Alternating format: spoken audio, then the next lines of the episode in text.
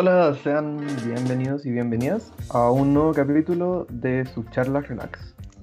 Eh, Gonzalo, ¿cómo estás? Muy buenas, eh, bastante bien la verdad. Eh, ¿Cómo estás tú? Bien, gracias, ya las vacaciones se están terminando, así que eh, tengo que Sí. comenzar un poco a regular el horario del sueño, mis actividades y, y cositas así. F, sí, lo mismo yo, weón. Inicio de hecho este lunes, weón. Eh, Una baja. Bueno, igual Mucho. aproveché algo el tiempo, hice hartas cositas. Este, bueno, antes de empezar el programa, queríamos agradecerle nuevamente a Radio F5 por apadrinar el podcast. Eh, quisiéramos recomendar los demás podcasts de, la radio, como por ejemplo Parece Chiste, pero es anécdota, el programa en el cual también se encuentra Joaquito. Este, programas como ¿Y qué wea pasó? Chatas Podcast, Una cosa lleva a la otra, el programa principal, Esto es Lucha, entre otros. Este, y nada, también queríamos eh, recomendar nuevamente que nos pueden seguir en Instagram, en su charla relax y a nuestras cuentas personales, Chico Lechuga 98 y Chanchito Verde. Sí, eso. Y bueno, eh, retomando el capítulo anterior, vimos eh, diseño en videojuegos. Eh, esperamos que le haya gustado, que no haya sido un capítulo muy intenso.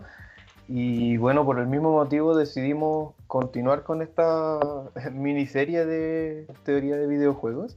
Y hoy día vamos a hablar sobre la narrativa o la historia dentro de los videojuegos. Así que por ahí si quieren, se pasan al capítulo 15. Y si no, no importa porque igual nos pueden escuchar aquí.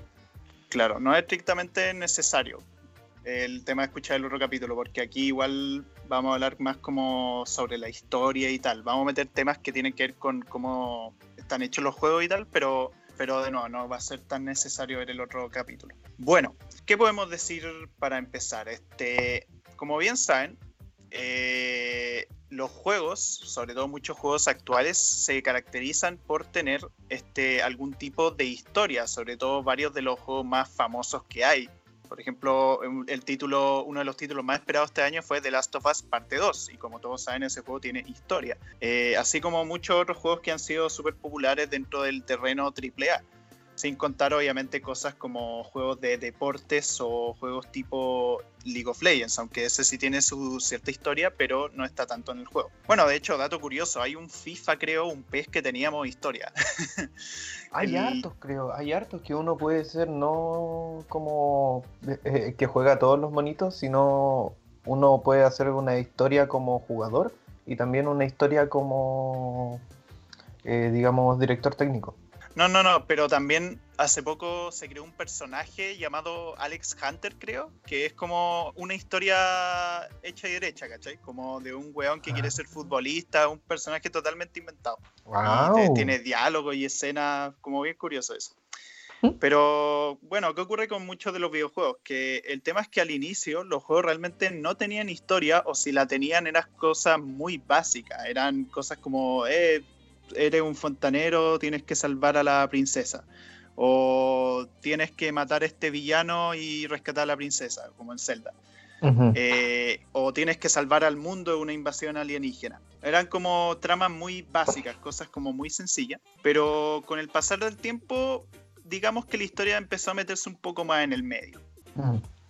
Sí, de todos modos, el hecho de que hayan sido historias más sencillas, unas tramas más sencillas, más reducidas, no significa que no haya habido historia. Como el hecho mismo de que exista el personaje con identidad, con nombre, que tenga un enemigo, que tenga un- una finalidad, una meta, eh, ya en sí constituye una historia, una narrativa para el videojuego. Y, y no solo eso, sino le da completitud al, al videojuego, porque, eh, claro, no es lo mismo como un juego, digamos, interactivo entre el usuario y la plataforma, en el caso de Mario, eh, sino también tienes como uno siente que debe llegar, como una motivación también para llegar a la meta, para avanzar. Eh, así que eso, no por ser, entre comillas, historia básica, eh, no es una historia. Sí, sí, sí.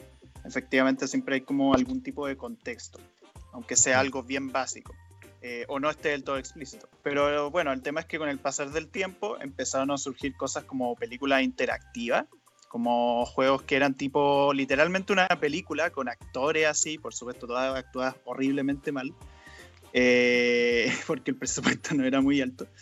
Y el tema es que, claro, lo que uno hacía era como, oh, separar un poquito la acción y teníais que elegir entre unas cuantas opciones. Y ahí la historia cambiaba, por supuesto, todo pregrabado. Eh, y eso se veía desde, los años 90, porque muchos conocerán Black Mirror Bandersnatch, que es esa mm. película de Netflix en la cual tú puedes tomar decisiones, pero eso ya se hacía antes y se hacía en consola, que tenía y prácticamente no eran juegos realmente, eran películas donde podías elegir opciones. No era ah, como eso para consola. Sí, para consolas, también harto para PC, en verdad, las PC antiguas sobre todo. Y eso se podría decir que fue uno de los primeros pasos como de juegos con arte historia. Después ya apareció Metal Gear Solid, que una, un juego muy eh, importante, muy influyente. Quizás no tan mainstream ni tan conocido, sobre todo porque hoy en día esa franquicia está muerta. Pero popularizó el uso de escenas de video en los juegos, el uso mm. de cinemas. Este, y bueno, después con el tiempo ya vemos juegos que tienen como historias súper desarrolladas, con muchas escenas de video, muchos juegos empezaron a usar esta técnica, después surgieron juegos que directamente tomaban decisiones y no eran tanto películas en que tomaban decisiones, sino juegos directamente. Y después ya otro tipo de trama que la arqueológica, pero esa la quisiera comentar más a profundidad ahora que hablemos de los tipos de narraciones en juego. Esto obviamente muy de opinión, porque realmente no es que seamos expertos ni nada, sino que anotamos como los que consideramos son los tipos de historias que hay en videojuegos. Así que, Juaco, ¿cuáles podemos decir que existen? Y ya mencionaste con los primeros que, que iban eh, intercalando entre escenas de video en las que el usuario, el jugador, y, y conocer la historia, y eso intercalado por secciones jugables que, mm. ese sería como el estilo narrativo más tradicional de, los, de estos videojuegos. Eh, también mencionaste eh, aquellos videojuegos que son de interacción, que mientras ocurre la historia vas tomando decisiones y vas encauzando hacia donde más probablemente llegue la historia. ¿Estos mm. juegos particularmente? Ah, ¿qué cosa? O sea, yo quería decir algo, es que igual siento yo que trama interactiva no es lo mismo que toma de decisiones, ¿sí? Eh, porque el tema con los juegos de toma de decisiones es que ahí es mucho más explícito el tomar decisiones, como que se produzcan ciertos cambios que afecten a la historia, afecten a que mueran ciertos personajes o no, y que tenga finales diferentes. Pero con interactiva, por lo menos siento yo, tiene que ver más con juegos como que no tienen cinemas, pero que la historia está ocurriendo mientras juegas, como que los personajes te hablan, eh, pasan ah. cosas como interesante a tu alrededor, así, no sé, Half-Life 2, por ejemplo, un juego que no tiene cinemas, y en ese juego simplemente tú te mueves mientras los personajes te hablan y mientras te conversan en momentos calmados donde no hay acción. Eh, ahí como que simplemente te hablan y tú decidís si prestarle atención o no y te podéis mover como imbécil si querés. Ahí es donde uno decide matar a los otros personajes nomás. Claro. y yo iba a comentar el tema de los juegos que son de toma de decisiones, que, puede abrir diferentes ramas de, y diferentes finales, que siempre me causó como extrañeza. Así como ya me daba miedo, como un poco de suspicacia quizás. yo elegía cosas y no sabía si es que era solo una historia o si es que estaba tomando efectivamente decisiones, qué tanto influían mis decisiones en el final. Mm, sí, esa weá es pajera, sobre todo cuando son decisiones como tú pensáis, a ver, ¿estaré tomando una buena o una mala decisión así? De mm. repente tú pensáis que tomáis la buena decisión y de repente, ¡pum!, matan un personaje. sí, pero yo creo que eh, en este tipo de juego por ejemplo, eh, existe más la posibilidad de que el usuario, de que el jugador tome decisiones marcando una pauta o marcando un sistema de valores de, su personaje. Claro, no? claro. El tema con eso es que a, veces me pasa con estos juegos que es medio difícil determinar como si lo que eliges realmente es lo que sale ahí. Porque hay juegos, por ejemplo, no sé, Fallout, que Fallout es un juego post-apocalíptico, que los primeros juegos, la línea de diálogo que te salía para elegir estaba completísima. Es como, es exactamente esto lo que quiero decir. Y tú ya podías interpretar como qué reacción va a tener en X personaje. Por mm. ejemplo, está ahí haciendo tratos con alguien y el weón como que te dice que te va a vender como un arma nuclear, pero tenéis que prometerle que la vais a usar contra ciertos hueones. Y ahí tú decís como te la compro, pero no quiero hacer esto, o voy a hacer esto, o no hay trato, o te odio directamente. Tenéis como múltiples opciones de qué quieres hacer con él, por haberte dicho eso. Pero en el Fallout 4, que fue muy criticado, eh, las decisiones que tenéis se basan en una palabra nomás. Te dice como eh, cortés o indiferente. Y a veces pasa que si ponís indiferente, como que tu personaje se comporta como un conche su madre y putea al otro personaje. Y es como, what the fuck.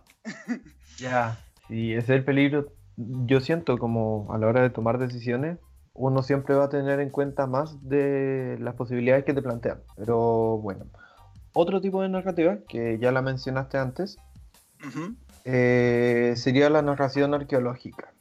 Y esta eh, a mí me parece como la más interesante. O sea, no es mm. interesante, pero como que me atrae harto. Se llama arqueológica porque se trata de descubrir la historia o, conocer o completar la trama a partir de pistas, a partir de textos que se dan, interpretando los diálogos con otros personajes o interpretando quizás el mapa o el entorno. Mm. Sí, sí, sí. Como todas las pistas que pueden haber, eh, descripciones de objetos también. Un ejemplo que me gusta harto es el Dark Souls, que en ese juego eh, como que toda la trama importante te la dicen como ciertos personajes, pero te dan detalles chicos nomás. Como que tiene como un realismo en el cual nadie te va a presentar la historia de manera súper completa porque tu personaje no es nadie.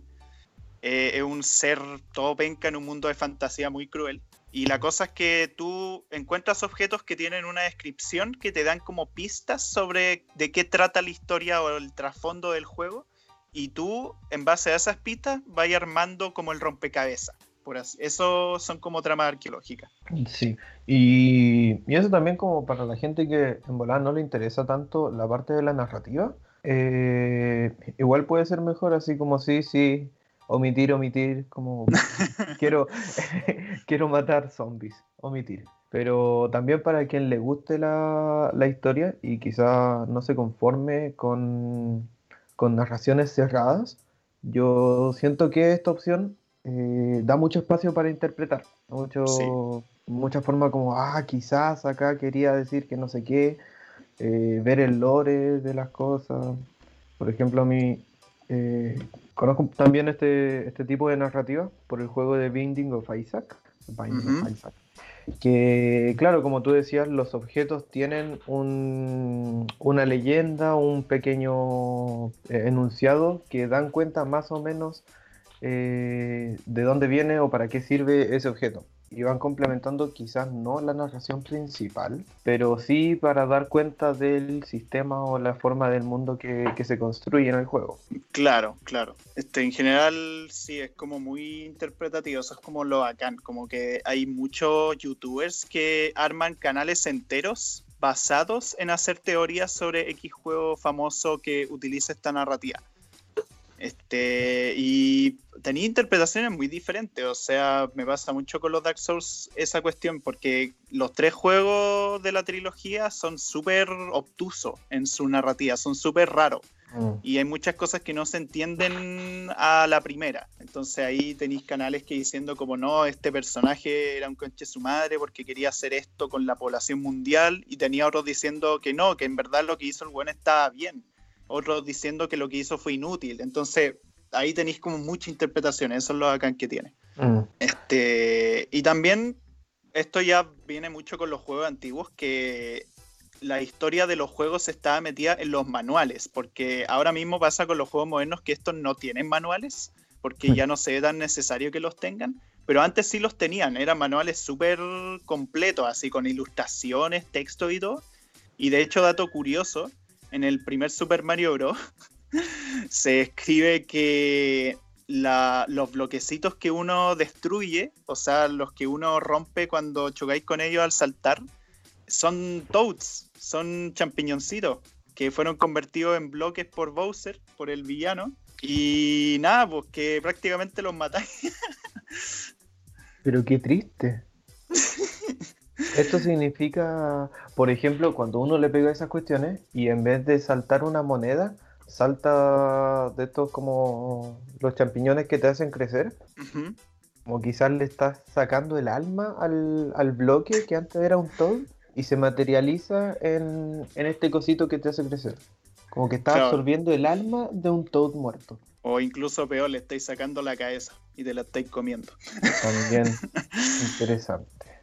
Oye, eh, en esta cuestión de lo arqueológico me quedé pensando. Eh, los easter eggs eh, también pueden dar cuenta, si es que no son intertextos, si es que son como relaciones internas de la, de la historia, también podrían ser como parte de la historia arqueológica. podría ser, o sea, depende obviamente del, del, easter egg, como tú decís, porque hay easter eggs que son como más de, de hueveo. Mm. Este, pero también tenía unos como en el Call of Duty, en el primer Call of Duty, en la expansión del primer Call of Duty. ese juego es de guerra, es como súper normal, o sea, hay como los distintos miembros de los aliados para combatir contra el eje. Pero hay un easter egg en el cual hay una zona secreta donde hay como cosas medio espiritistas como que hay como una guagua como medio demoníaca, hay como weas que se mueven solas, así. Entonces, mm. claro, es un easter egg como medio creepy, medio perturbador, pero que hasta cierto punto se relaciona un poco con esas teorías que había en la Segunda Guerra Mundial de que los nazis jugaban con el ocultismo. Mm. Entonces, podría decirse que es parte, como que se integra, porque estos tipos de tramas que dijimos no es que sean como eh, muy exclusivas entre sí, no es que se separen del todo, sino que pueden juntarse. Este, y Call of Duty siendo un juego como de trama más interactiva porque no tiene tanto escenas de video, sino que toda la historia ocurre mientras juegas, pero no tomas decisiones. Pero claro, tiene ese elemento arqueológico, que es el easter egg. Que easter egg, para el que no lo sepa, es un huevo de Pascua, es decir, un Está escondido, básicamente. Sí, este, y bueno, Jaco, te quería preguntar, de todos estos estilos, ¿cuál te gusta más? Yo para los juegos soy súper malo como, sobre todo viendo juegos que tienen como una historia contada tradicionalmente. Eh, no soy muy bueno, creo que solo un juego que he jugado lo he disfrutado mucho con este sistema, que es Sonic Adventure 2, que tiene escenas entre medio y es precioso, lo recomiendo mucho.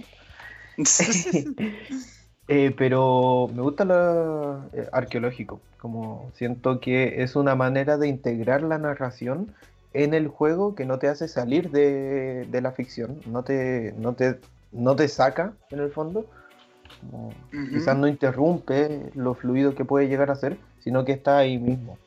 Y también es interesante porque da como, como da para la interpretación, eh, uno participa activamente de la construcción o de la interpretación de la historia. Claro. ¿Y, tú a ti qué te gusta? Sí, no. Em, a mí en lo personal obviamente depende mucho de qué juego estemos hablando, porque obviamente yo siento que todos estos tipos de narraciones pueden aplicarse bien, eh, pero evidentemente hay cierto tipo de historias que me gustan más que otras.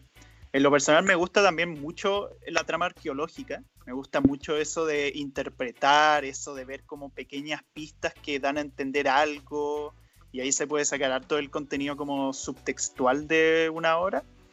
Eh, pero también me gustan juegos con narrativa tradicional, así como que tienen sus segmentos jugables, donde a veces hay diálogo y todo, y a veces te ponen escenas de video cuando lo requiere.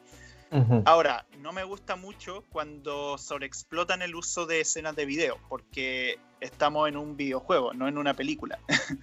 Entonces siento yo que eh, gran parte del tiempo uno tiene que estar haciendo cosas. Eh, hay toda una discusión sobre que muchas veces las cosas que uno hace en un juego se reducen a matar gente.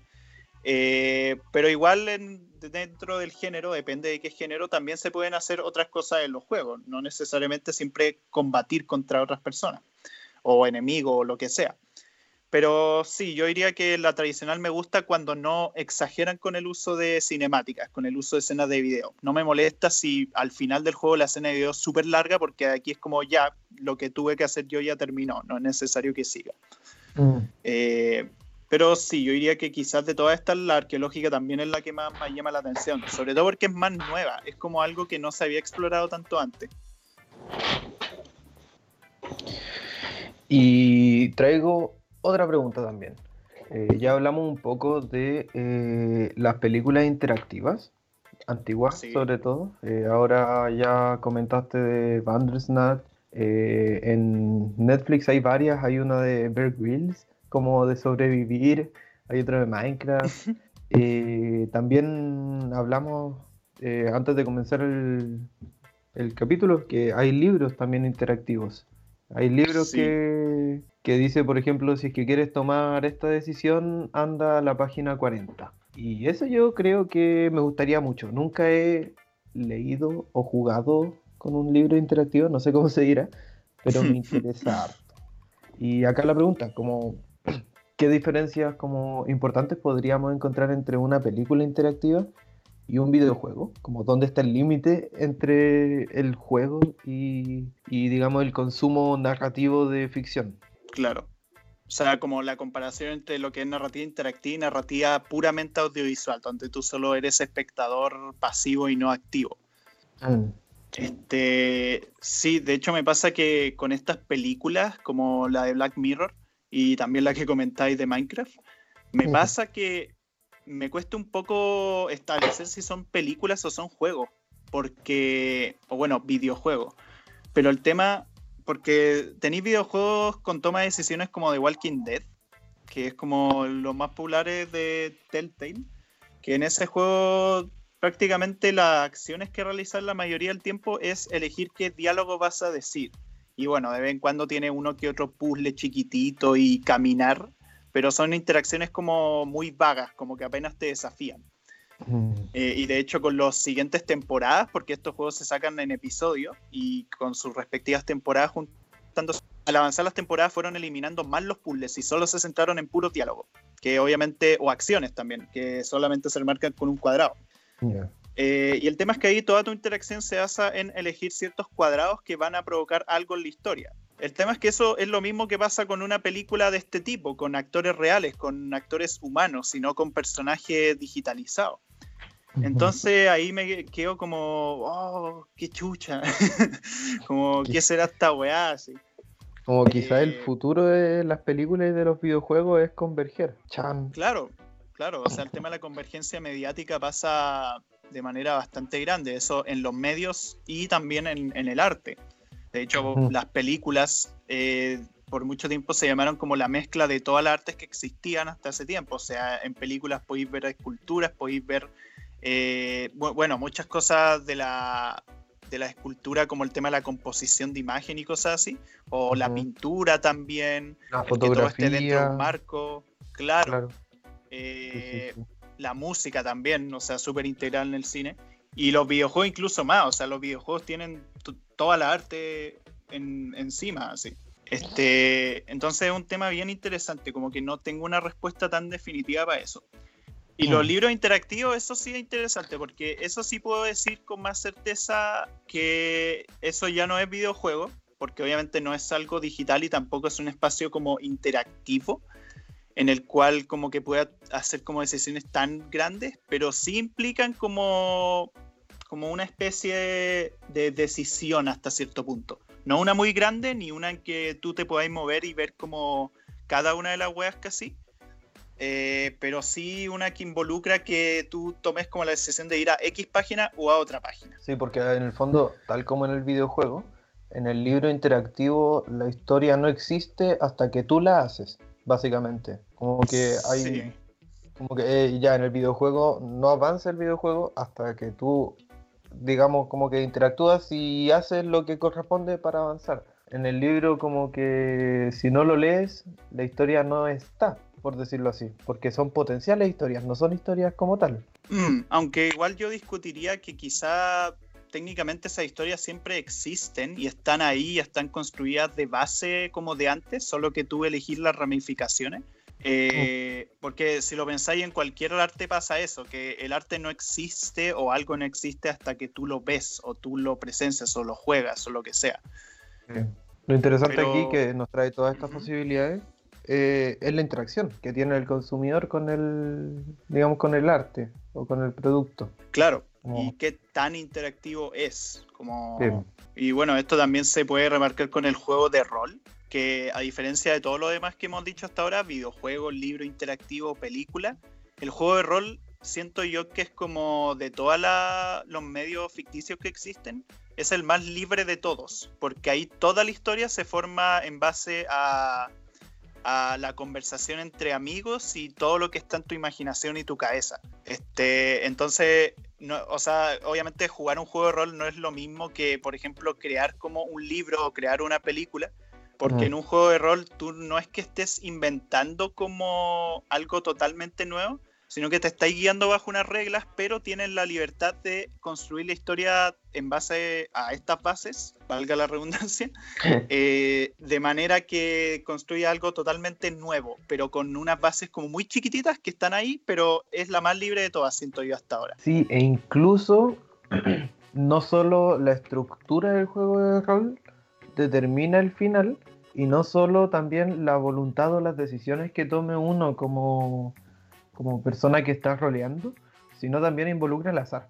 y, no sé, el juego de rol a mí me, me, gusta mucho como concepto porque es una weá que literalmente cada vez que se juega se construye una idea, se construye una historia. Entonces, me gusta mucho.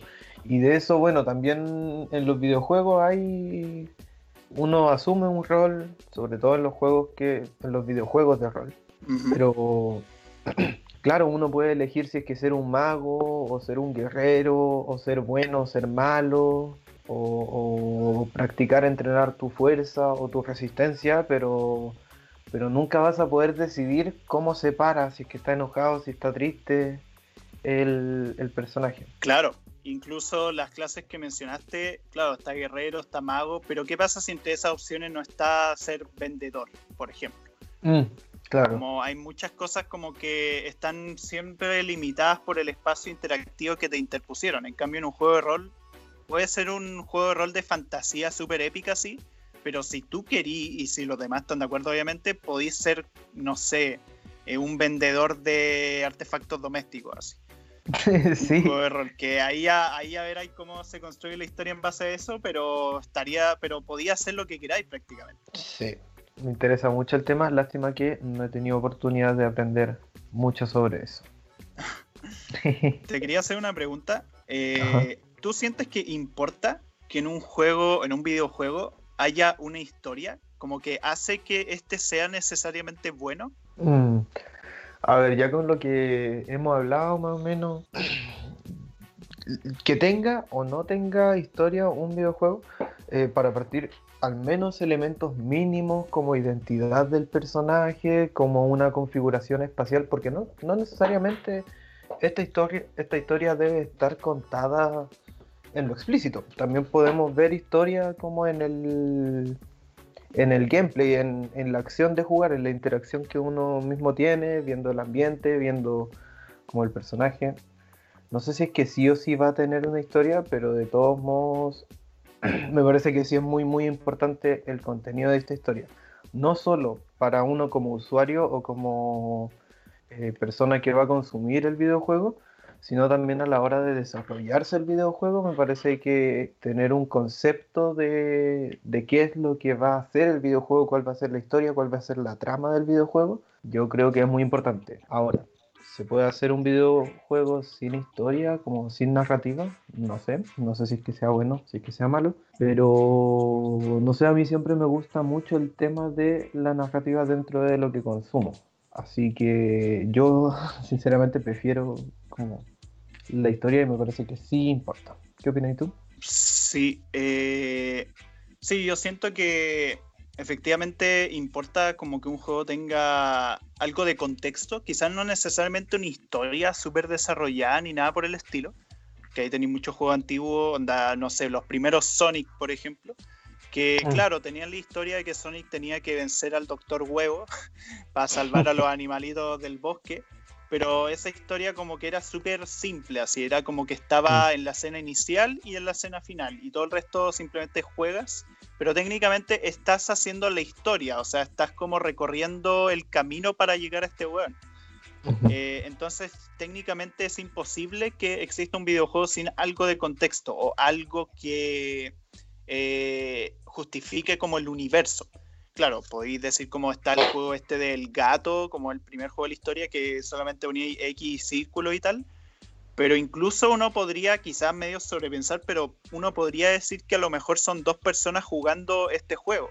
Y ese es como el universo narrativo que hay, como dos personas intentando vencerse entre sí, a pesar de que lo único que así simplemente poner la X y los círculos. Eh, por lo menos yo siento que quizás la pregunta podría orientarla a otra cosa, que es, ¿importa que un videojuego tenga como una buena historia, una historia más desarrollada? No necesariamente buena, pero, pero que sea más compleja o que tenga como más importancia. Eh, y eso obviamente ya depende de cada juego, siento yo. Como siento qué pretensiones tiene X juego. Si este pretende simplemente ser un juego de plataformas con niveles súper variados, súper entretenidos, eh, quizás la historia no importe tanto, aunque obviamente si la añades, si le añades profundidad y todo, está bien. Eh, pero de ahí a que sea bueno o no, eso ya siento que depende, la mm. verdad. Sí, de todos modos siempre da dan ganas de jugar o dan, ganas de continuar un juego con la motivación de, de la historia. O sea, eh, entre un personaje que es plano y un personaje dinámico que toma decisiones, que tiene sistema moral, un personaje que tiene algún objetivo o que se le presentan tensiones o contradicciones, eh, yo creo que le da como le da su qué a la historia, le da algo al videojuego como un plus. No determina eso si es que es bueno o malo, como tú dices, pero puede, según las intenciones que tiene el desarrollador, hacerlo más atractivo. Claro, este, también, otra cosa que creo que lo comentaste un poquito, es que a la hora de hacer un juego es primero más importante hacer el juego en sí, es decir, diseñar el juego, o primero construir la historia, o más bien dicho, el contexto. Mm, no sé, yo no soy científico, no soy desarrollador de videojuegos, eh, pero yo siento, no sé, yo soy más como tendiente a buscar la historia, buscar la narración. Que es extraño mm. porque como consumidor de videojuegos no lo hago, pero sí, pero sí me interesa como más esa parte. O sobre todo la interacción que tiene el diseño o como el, el desarrollo del videojuego con su historia. Entonces, no sé, hay juegos que, por ejemplo, uno se da cuenta que no están como bien armados o que en verdad a los desarrolladores no les interesa tanto la historia. Así que hacen el juego y, después hacen la historia para que calce o para que tenga una construcción de mundo. Estoy pensando, no sé, básicamente en el Candy Crush, por ejemplo. Que tenéis puzzles y, entre un puzzle y otro aparece una nube que, no sé, como que se le están perdiendo los dulces y te pide ayuda para, para que se los entregues. Y ahí aparece la planilla del puzzle y tienes que jugar. Entonces, como que claro, la historia de la nubecita, que ni siquiera tiene identidad porque no tiene ni nombre, ni vuelve a aparecer en el futuro, ni nada de eso, es totalmente accesorio. Mm, sí, sí, sí. A eh, mí, bueno, me pasa parecido que yo siento que he visto muchas opiniones sobre este tema, que dicen como, hay algunos que dicen, no, no, no, es que yo, yo soy súper onda, palabras de desarrolladores me refiero, como yo soy mm. súper directo con mis trabajadores, primero hagan el juego, después pensamos la historia, y otros no, otros dicen que primero pensemos en el concepto, pensemos en los personajes, la narrativa y todo, y después creamos el juego y vemos qué tipo de género más corresponde a esta historia. Eh, un ejemplo de lo primero que mencioné es el Tomb Raider de 2013, este juego de aventura y exploración como de, de mazmorra, tipo Indiana Jones, eh, este juego ah, se dice que primero se creó todo lo que son los niveles, lo que es el diseño, las mecánicas, cómo se juega, y después trajeron a una guionista para que metiera los diálogos y las escenas de video entre medio de todas esas secciones de juego. Y el tema es que quedó un poco desastroso. ¿Por qué? Porque el tema es que el juego, cuando uno lo juega y todo eso, es súper violento. O sea, en el juego reventáis cabezas con arcos, con metralletas, así. Eh, es, un, es, un, juego de disparo y exploración y todo eso. Y puta, o sea, te hacen mierda a los enemigos, los podéis quemar incluso y toda la weá. Pero ¿qué ocurre? Que nada, hicieron todo eso y después la guionista que metieron, como que le pidieron que hiciera una historia como emotiva en la cual la protagonista fuera como alguien inocente y alguien como pura así. Eso le pidieron. Y claro, ella hizo el mejor esfuerzo que pudo porque mientras que en la escena de video veis que la protagonista Lara Croft es como súper inocente y no quiere matar a nadie y no quiere hacer nada malo, pero después la controláis y es como... es Terminator. o sea, es brigio. Y eso pasa en muchos juegos. Eh, con lo que tú dijiste, también nos lleva a otra cosa, que es el tema de la ludonarrativa. Como si es que coincide o no. La historia con. La historia y cómo nos presentan el personaje, con cómo se juega y cómo se desarrolla este personaje. Claro. Eh, en cuanto a esto, el concepto de ludonarrativa es como, bueno, tenemos esta historia y tú como jugador, como usuario, eh, ¿vas a sentir que eso está pasando a, medida que vas desarrollando el juego o, causa disonancia? Y es lo que tú dices, como, bueno, me presentan a este personaje que es pacífico o que es como más ingenuo, pero en realidad cuando estoy jugando en el gameplay no pasa eso y se presenta otra wea como totalmente distinta. Claro. este, dale, dale. De hecho, un ejemplo de consonancia, porque en esto de la ludonarrativa hay consonancia o disonancia, es decir, la historia y el juego están colaborando bien entre sí o ocurre la disonancia que es al revés, que no está, son mundos totalmente distintos. Eh, pasa, no sé, por ejemplo, God of War, el juego este, los originales, si no me refiero al juego de los nórdicos, eh, los originales donde usáis al pelón este Kratos y matáis bestias mitológicas griegas, dioses y Zeus culiado te voy a matar. Bueno, todo eso, Kratos en sí es un personaje súper violento, súper enrabiado, entonces tiene sentido que en el juego el combate sea tan descarnizado y matí enemigos y sea súper sangriento y toda la weá. Ahí es consonancia luego narrativa. La disonancia, en cambio, ha ocurrido en juegos como el que mencioné, el Tomb Raider, pero también ocurre, no sé, en GTA 4, para dar como un ejemplo de una saga más famosa. En GTA 4 tú hay un personaje eh, serbio, creo que es su nacionalidad, que es Nico Bellic, que llega a Estados Unidos con la idea de querer vivir en paz, porque él en su país estuvo como eh, metido en muchos conflictos, en delincuencia, en guerra, se dedicó incluso a traficar con personas, o sea, el weón hizo cosas horribles en su país y se fue a Estados Unidos a iniciar una nueva vía, porque le habían prometido que, oh, el sueño americano en Estados Unidos lo iba a pasar súper bacán y la weá. Spoiler, mm. eso no pasa. Eh, y la cosa es que, claro, el personaje dice todas estas cosas en la escena inicial, pero ¿qué ocurre cuando empezáis a jugar? Que esta weá es un GTA. en un GTA, cuando tú tenías el control, podéis dejar la pura cagada en la ciudad. Podéis matar gente, podéis robar autos y atropellar, eh, podéis meterte con, cualquier persona de la calle y hacerla pico. O sea, es un GTA. Entonces, ahí está el problema cuando planteáis ese tipo de tramas más complejas, como más profundas, que quieren tomarse en serio y que quieren tomar como temas más trágicos, pero al mismo tiempo el juego es, es otra cosa. ahí se produce disonancia. Y el tema, claro, es que aquí tenemos el tema de qué tipo de guion queremos. Si qué calidad queremos con este guion, porque claro, God of War es consonante, pero al mismo tiempo su guion y su historia tampoco es que sean muy brillantes, por más coherente que sea el juego y la historia. No sé qué opináis al respecto.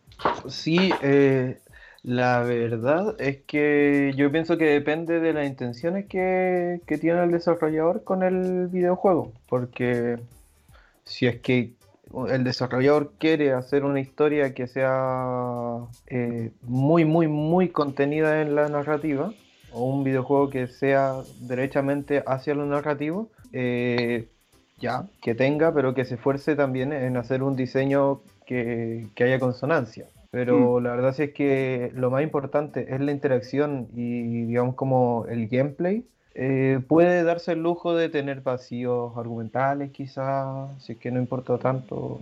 Eh, mm. Ahí también qué es lo que busca el desarrollador por su parte y también cómo lo va a consumir la persona que, que lo juegue. Claro, este sí, de hecho ahí está la pregunta también. ¿Importa más que entretenga o que se otorgue una buena historia? Y ahí evidentemente depende de cada caso, como tú bien dices. Este, pero claro, si quieres entretener y quieres hacer un juego divertido, em, tenéis que tomar en consideración que, puta, si vais a entretener, tenéis que saber tus limitaciones con la trama. Porque ocurre mm. en The Last of Us parte 2, que yo no lo he jugado, pero he visto opiniones bastante extensas sobre este juego.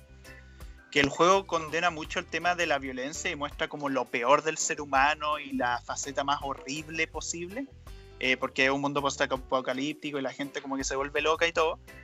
Pero eh, a la hora de jugarlo es como súper divertido y tenéis como múltiples tipos de armas y muchas formas de matar a los enemigos y tenéis sigilo y tenéis como mecánicas que son ya ultra conocidas, no son para nada innovadoras, pero que están ahí para entretenerte. Entonces ahí es cuando uno se pregunta si quieren que te entretengas o que sufras como con esta historia, así, como que te otorgue una mm. historia que te haga reflexionar.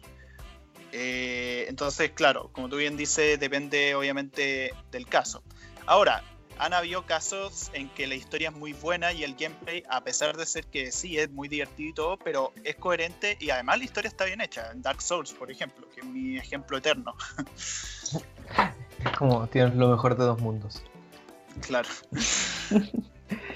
Eh, no sé, igual me hace pensar como tiene que entretener, no solo sobre el videojuego, sino lo pienso como ya en, cuestiones más audiovisuales.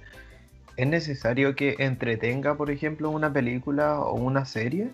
Como el afecto objetivo que quieren causar en el consumidor es como entretención o que sea como una película bonita, eso. Así como es buena la película, no porque no tiene un final bonito, no porque es triste el final y matan al personaje principal.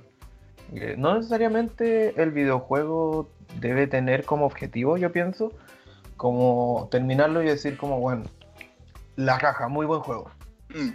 Así como... No, no, claro. Existe también la posibilidad, y yo creo que eso se está desarrollando un poco, de, de abrir el espacio quizás para emociones, para afectos no tan positivos, sino que te deje pensando, por ejemplo, como lo que tú decías de Last of Us, que digáis como puta, bueno, ahí tiene más que ver en verdad con el subtexto que con la narración misma de, del videojuego, en verdad. Claro, claro. También pasa que, bueno, el tema del entretenimiento, el aburrimiento que tenga uno es algo subjetivo, obviamente. Eh, a lo que me refiero es como todo el tema de las intenciones que tenga la obra en sí, como lo que te está otorgando, lo que te está mostrando, lo que te está haciendo hacer.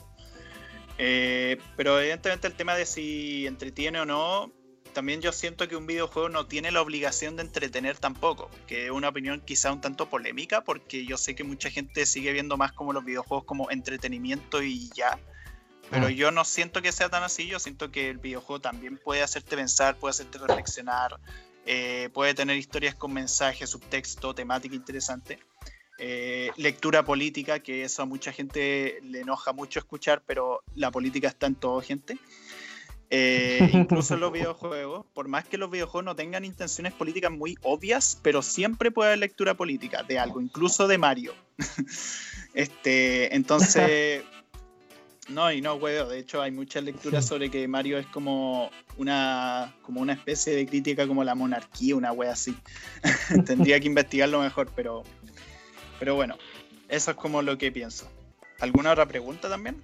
Em, no sé si es que quieres compartir alguno de los juegos, algunas de las historias que, te han gustado más, quizás, cosas así.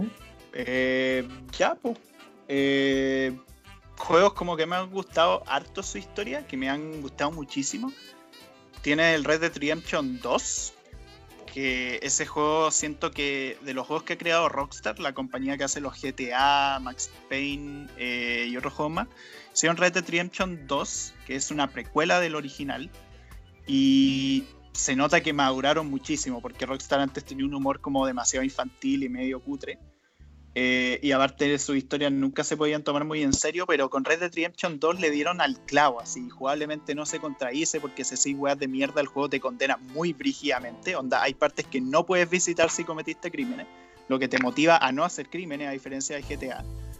Eh, y la historia en sí tiene un personaje que Arthur Morgan, Arthur Morgan, perdón, que tiene un desarrollo tan brígido de cómo pasa a ser un vaquero como que el weón, según él, era como un weón déspota y súper conche su madre. Eh, esto en el viejo este. Pero después te vas dando cuenta que el weón en realidad no era tan malo y que tenía un lado gentil, solo que él no lo quería reconocer por las weas de, de la cultura que lo enseñaban que tenía que ser un hombre así como muy rudo y la wea. Y como el weón después empieza a darse cuenta, porque además sufre una enfermedad, eh, empieza a darse cuenta como de lo que realmente vale en la vida, como de las personas que realmente vale la pena, se empieza a cuestionar las lealtades que tenía con ciertas personas, las acciones que realizaba. No sé, siento que no, no he visto otro juego que tenga un personaje mejor trabajado que el protagonista de ese juego. También los Silent Hill, los Silent Hill sobre todo los originales, no tanto los más nuevos, sino que los que de 2004 para abajo. Este, me encanta la historia de Silent Hill 2, del 3, del 4, del 1 también. Este, siento que esos juegos manejan el terror de una manera perfecta y construyen tramas súper psicológicas que se meten mucho con los peores lados de la mente humana, así, te hacen enfrentarte como los peores terrores de estos personajes atormentados. No sé, me gusta la historia así, como muy trágica, muy jodida. ¿A ti qué, qué, historias te han gustado harto en juego? Eh, a ver, ahora último he estado jugando Portal y me ha gustado harto la, la trama. Lo tengo más o menos votado por mis quehaceres. eh, Ah, eso, como hablamos un poco de los easter eggs, y, me acordé de que en Portal hay, no sé si es un easter egg, pero es como dentro de la historia hay algunas habitaciones no tan secretas, pero no son necesarias para cumplir con, con el videojuego. Entonces como parte del lore y eso como que me llama la atención la existencia de las tramas opcionales en los videojuegos. También tú hablaste un poco de eso en Call of Duty. Mm, sí, sí, sí. Eh, y me parece que podríamos también ver un poco de eso. Otra historia que me ha gustado, que ya la mencioné antes, pero lo encuentro muy, muy necesario, el, Sonic Adventures. Te juro que fue como de los primeros juegos que jugué y lo juego tres veces más. Y es muy bueno porque los personajes tienen profundidad, no son personajes planos, tanto buenos, entre comillas, como malos, entre comillas tienen, tienen sus motivaciones y no solo las motivaciones que justifican sus malos actos, sino también arcos de redención y cosas muy bonitas. Me parece. Creo que lo de Portal de Casaliano es lo de Ratman. Es que aún no lo termino, así que. Ay, ay, ay. No, digo nada, no, sé, pero son como salas. Sí, es que son como salas que para partir tienen diferente como ambientación, entonces uno se da cuenta que no es parte de la linealidad del juego, aparte que no es necesario entrar ahí para terminar los, los capítulos. Tienen como cosas rayadas en la pared que dan un poco de cuenta del lore o de trasfondo, pero yo estoy muy seguro de que no es como la historia principal porque ya llevo más de la mitad y no ha pasado nada con eso, ni siquiera se menciona. Mm. Y, no sé si es que tiene como mecánica oculta, como que eso me da miedo, así como pasar de largo y perderme algo. Entonces igual gasto caleta de tiempo en esa habitación como una, habitación súper chica y yo como disparando para todas partes porque encontré que los disparos en una parte se quedan congelados, se quedan como orbes flotando.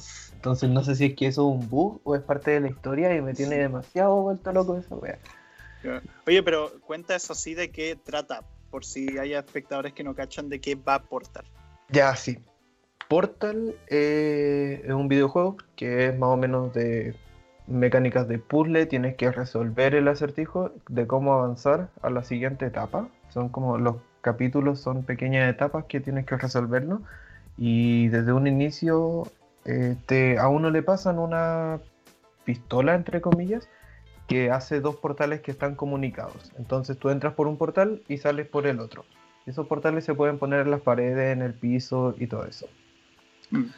Resulta que uno está haciendo un sujeto de prueba en una, eh, digamos como en una compañía y te habla una voz desde arriba que es como el, el servidor, no sé, y, y te dice cosas irónicas como te recordamos que no tienes seguro de vida y que te estamos, te estamos pagando muy poco por ser sujeto de prueba. Puedes morir, así que ten cuidado. Como un poco irónico eso.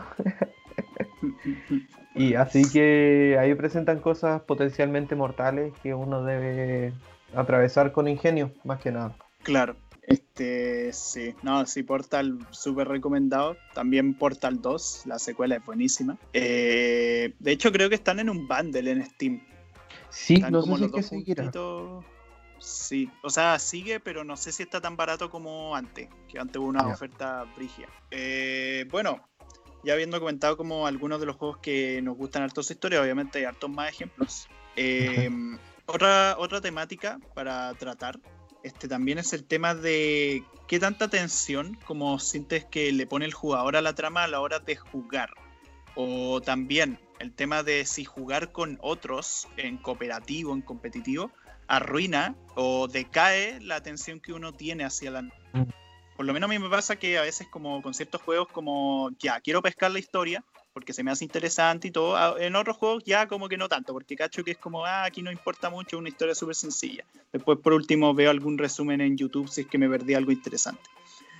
Eh, entonces, siento eso depende de las personas, pero ya el tema de jugar con otros, eso sí es más interesante, porque puede pasar que una campaña cooperativa, como por ejemplo los juegos de Halo, eh, que todos tienen posibilidad de jugarse en cooperativo con otra persona y el tema es que ahí, eh, bueno, yo lo personal siento que la historia de Halo no es muy buena, pero para la gente que le gusta la historia de Halo, ¿se concentran mucho en lo que está pasando en el juego o simplemente se concentran en entretenerse cuando están con otros mm. Sí, a mí, por ejemplo, otro videojuego que, me hace pensar en esto eh, es el LOL, el League of Legends que ya Gonzalo mencionó un poco, no tiene una historia situada en el, en el gameplay, en las mecánicas de juego, sino que tiene una historia detrás que se cuenta por otros medios, el lore. Y me gusta mucho el sistema que tiene porque uno juega y en paralelo, si es que te interesa, o incluso puedes leer la historia sin, eh, sin que te interese el juego y está todo en, su página oficial y tiene videos, tiene cuentos, tiene imágenes, hay un mapa, eh, es un transmedia muy muy grande. Sin embargo, a la hora de jugar, eh, es un juego que es competitivo, es para jugar con otras personas también, mucha comunicación. Uno ni siquiera se da cuenta del trasfondo de los personajes. Uno podría, uno suele incluso comparar diferentes personajes según sus mecánicas y no según su historia, porque la historia y el trasfondo del personaje no tiene absolutamente ningún correlato con eh, la construcción o el diseño del personaje. Y en este sentido, eh, me parece que eso no es un error por parte de League of Legends. Me parece que está pensado así, que dijeron como, bueno, eh, a quien le interesa el lore, que antes no siempre estuvo la historia del juego, a quien le interesa, damos todos estos medios para que se pueda investigar sobre eso y lo puedas leer si te interesa. Pero, pero el videojuego en sí como que no cumple esa función, sino que la función de comunicación, de estrategia, de juego mecánico, que está en el gameplay, no en la página de historia. Mm. Entonces, pucha, arruina eh, con otros jugadores. Mm, yo pienso que sí puede haber como la construcción de historia en multijugador, por ejemplo, Tic y creo que se llama, un juego de Play 2, que es como de dos personas que, si no me equivoco, son indígenas y que atraviesan el mundo, es como de aventura y de plataformas. Y está como una narrativa interactiva, que mientras va jugando, los personajes hablan entre ellos y hablan con personajes no jugadores que les presenta la historia y me parece que había una muy buena construcción de la historia. Entonces depende del desarrollo y del diseño del videojuego sobre qué es lo que se va a enfatizar, yo creo. Mm. Sí, yo siento que efectivamente, como el videojuego siendo un medio interactivo, el interés depende harto de las personas, pero también las herramientas que te otorga el juego para que te interese la historia. Porque a veces pasa que ciertos juegos como que no lo hacen muy bien para que tú te interese la historia. Un ejemplo muy conocido es Titanfall. Bueno, muy conocido, no sé si tanto, pero, pero ahora van a entender por qué. Eh, Titanfall es un juego de disparo en primera persona, muy a lo Call of Duty, cosas así, pero este futurista. Aquí utilizáis eh, weones con jetpacks así, podéis volar, podéis montar mechas, robots gigantes. Eh, y es un juego de ciencia ficción así súper alocado y tiene multijugador y hay partidas donde la gente se hace mierda y todo eso. Lo típico multijugador en estos juegos. Eh, y el tema con Titanfall es que tiene una campaña, la cual es medio cutre porque son mapas multijugador, pero con enemigos de la computadora. Y no es que los mapas multijugador sirvan para una campaña, pero bueno, tema aparte. El tema es que la historia de Titanfall, es decir, los personajes, todos los eventos que ocurren, ocurren mientras juegas a mitad de la partida y te lo ponen en una pantallita chica en la esquina superior derecha, creo. Y mm. ahí, mientras tú estás ahí destruyendo robots y enemigos, te ponen una cinemática, o sea, una escena de video en esa pantallita chica. Y a veces pasan momentos dramáticos y mueren personajes que se supone conoces de hace harto, pero como tú estás jugando y matando robots y diciendo jaja, mueran todos, eh, y la weá, y es como, ya, pero ¿y la historia que está pasando aquí? Nada, pues, weón, no puedo mm. concentrarme si estoy casi que en una partida pseudo multijugador, pero no realmente, porque es inteligencia artificial. Entonces, también depende mucho de las herramientas que dé el juego para que te interese la historia también. Acá hemos hablado mucho sobre cómo el videojuego es no solo un medio que se produce, sino también un medio que se ejecuta un medio interactivo entre el usuario y, aquello que ya viene predefinido, el, marco a través de lo que se desarrolla todo el juego. Así que, bueno, la mayoría de las, de las respuestas que hemos dado o de las conversaciones que hemos tenido han sido en torno a eso, como, bueno, depende de cómo está diseñado el juego, porque, no sé, me parece brígido la cantidad de diferentes formas de diseñar un videojuego de acuerdo a qué es lo que uno intenta buscar. Mm, comunicar, como interpretar. Eso mismo. O sea, hay de todo. Y uno eh, como usuario, como consumidor, también como existen muchos tipos de consumidores y, de ahí depende qué es lo que a uno le interesa, que, que, un videojuego tenga que satisfacer a todos, me parece que no es tan así. Claro, este sí, bueno, toda esta charla que hemos tenido hasta ahora obviamente se basa dentro de la subjetividad eh, nada de esto es ley, nada de esto eh, es 100% como, no, esto es así, punto. Eh, de hecho, este capítulo en sí lo quisimos como hacer más de conversación, más de preguntas. En general, al, principio partimos como hablando de elementos como pseudo estructurados, como los tipos de narrativa en juego. Pero como vieron ya después como que fuimos pasando cosas como más, más de opiniones así. Y nada, queríamos saber si, bueno, supongo que podríamos usar el Instagram como para preguntar a la gente que escucha el capítulo como qué opinan sobre este tema, como qué historias de juego les gustan, como qué tipos de narrativa les gustan más y cosas así. Siento que sería bastante interesante. Sí, o también como opiniones en torno a preguntas que hemos planteado aquí. Estaría bueno también. Claro, como opinión si sentimos que lo sienten que los ejemplos que damos están mal y que lo explicaron pésimo así bueno vamos terminando.